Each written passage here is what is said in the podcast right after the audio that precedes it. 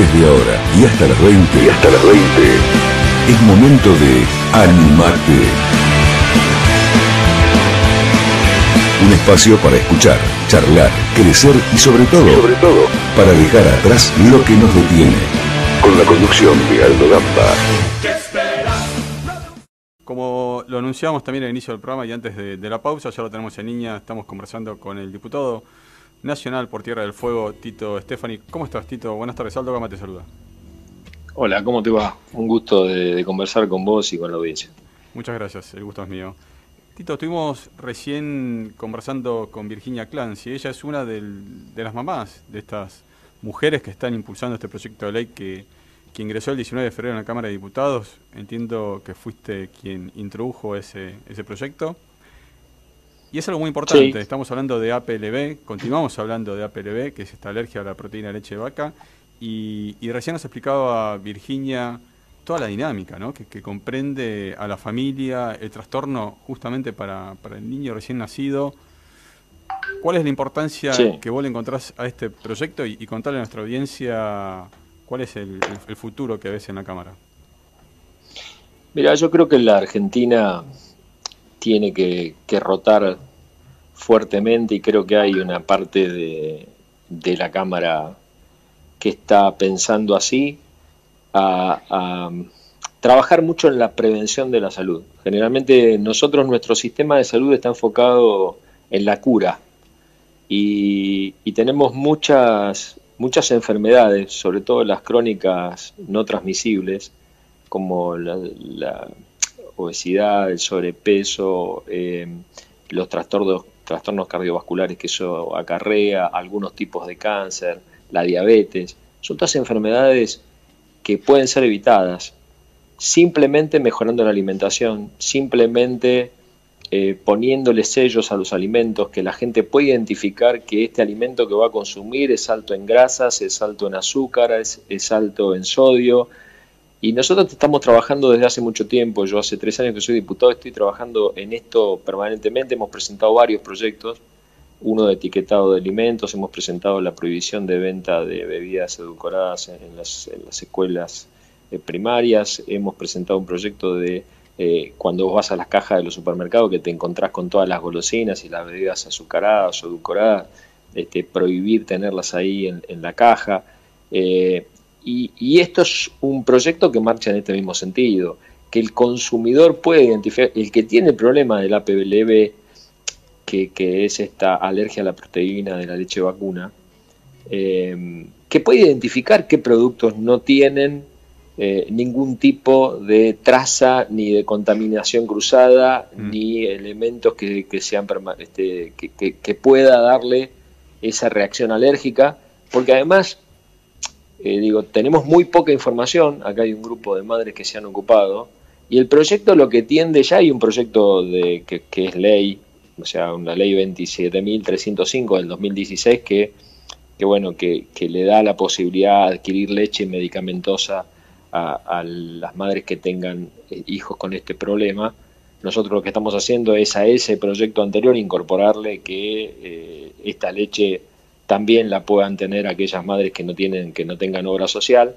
Pero además lo que estamos diciendo es que este proyecto lo que pide es que se investigue, que se haga clínica, que se haga un estudio epidemiológico, que tengamos más difusión, que sepamos exactamente cuál es el diagnóstico y el tratamiento, capacitar, porque realmente lo que sí sabemos con los datos que tenemos es que ha crecido enormemente. En el 2004 teníamos este, por nacimiento el 0.4 de tasa con esta alergia y 10 años después, en 2014, llegamos al 1.2. Entonces, creo que es muy importante eh, que, todos los alimentos tengan un sello como, como si fueran los productos tipo TAC, que, tengan sello APLB, que haya una difusión permanente de esto y que eso indique de que ese alimento está libre de todo lácteo que no tiene, que no tiene derivados, que no tiene trazas, sea alimento, sea medicamento, sea un producto ultraprocesado, y, y que también las condiciones de manufacturación que tuvo ese alimento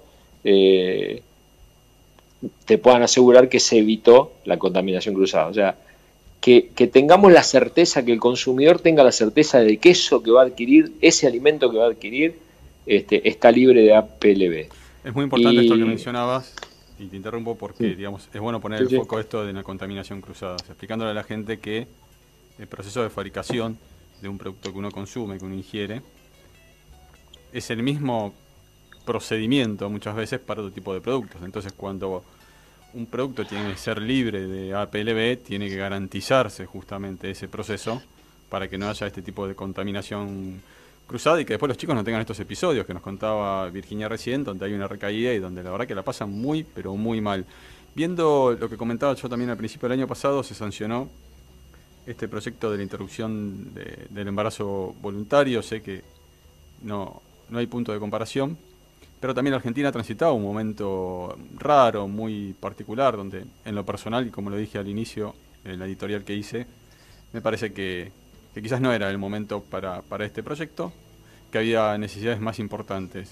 Pero se sancionó, salió, veremos cuándo se aplica y cómo se aplica. ¿Cuál es el futuro que vos le encontrás a, este proyecto que es que también es muy importante, como vos lo mencionabas, que tiene que ver con la salud y que tiene que ver con la salud de un chico recién nacido?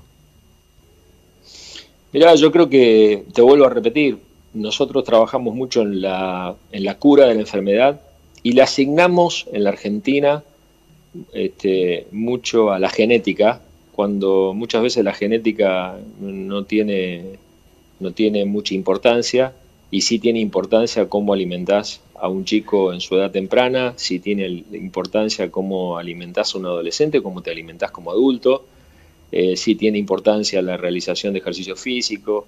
Digo, me parece que esas cuestiones son las que el Ministerio de Salud debería trabajar en la prevención de casos y además eh, sostener mucho más investigación, difusión, para que la gente esté atenta, porque el otro problema que encontramos es que hay enfermedades eh, que, que realmente la gente no tiene información certera de que si no consume eso o que si consume en menor cantidad, las puede evitar.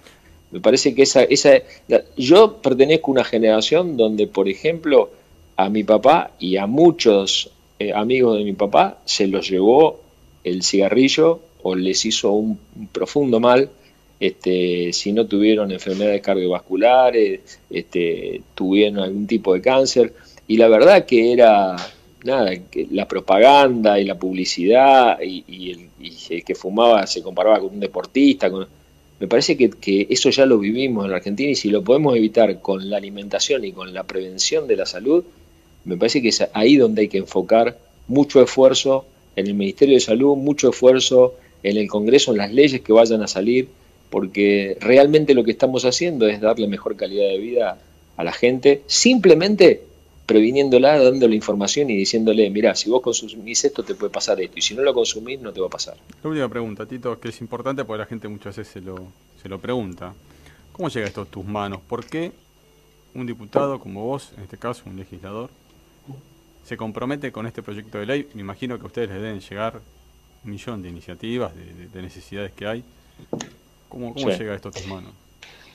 Yo en el 2015 este, la verdad que siempre hice una vida bastante ordenada. Eh, en el 2015 me eh, nadaba 3 kilómetros por día, de lunes a viernes. Salí de una pileta, me estaba entrenando y la, persona que me entrenaba me dice, mira, tenés una mancha de sangre en la espalda. Este, bueno, le mandé una foto a mi dermatóloga, qué sé yo, me dijo que era un lunar que había sangrado, me lo tenía que sacar. Eh, a los tres meses tuve la, el resultado de eso, era un melanoma.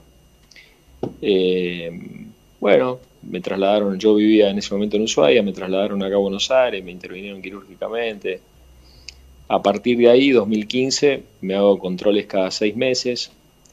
A los, a los dos años me apareció una mancha en el pulmón Así que me operaron del pulmón en el hospital británico eh, y bueno, era otro cáncer, este, original del pulmón.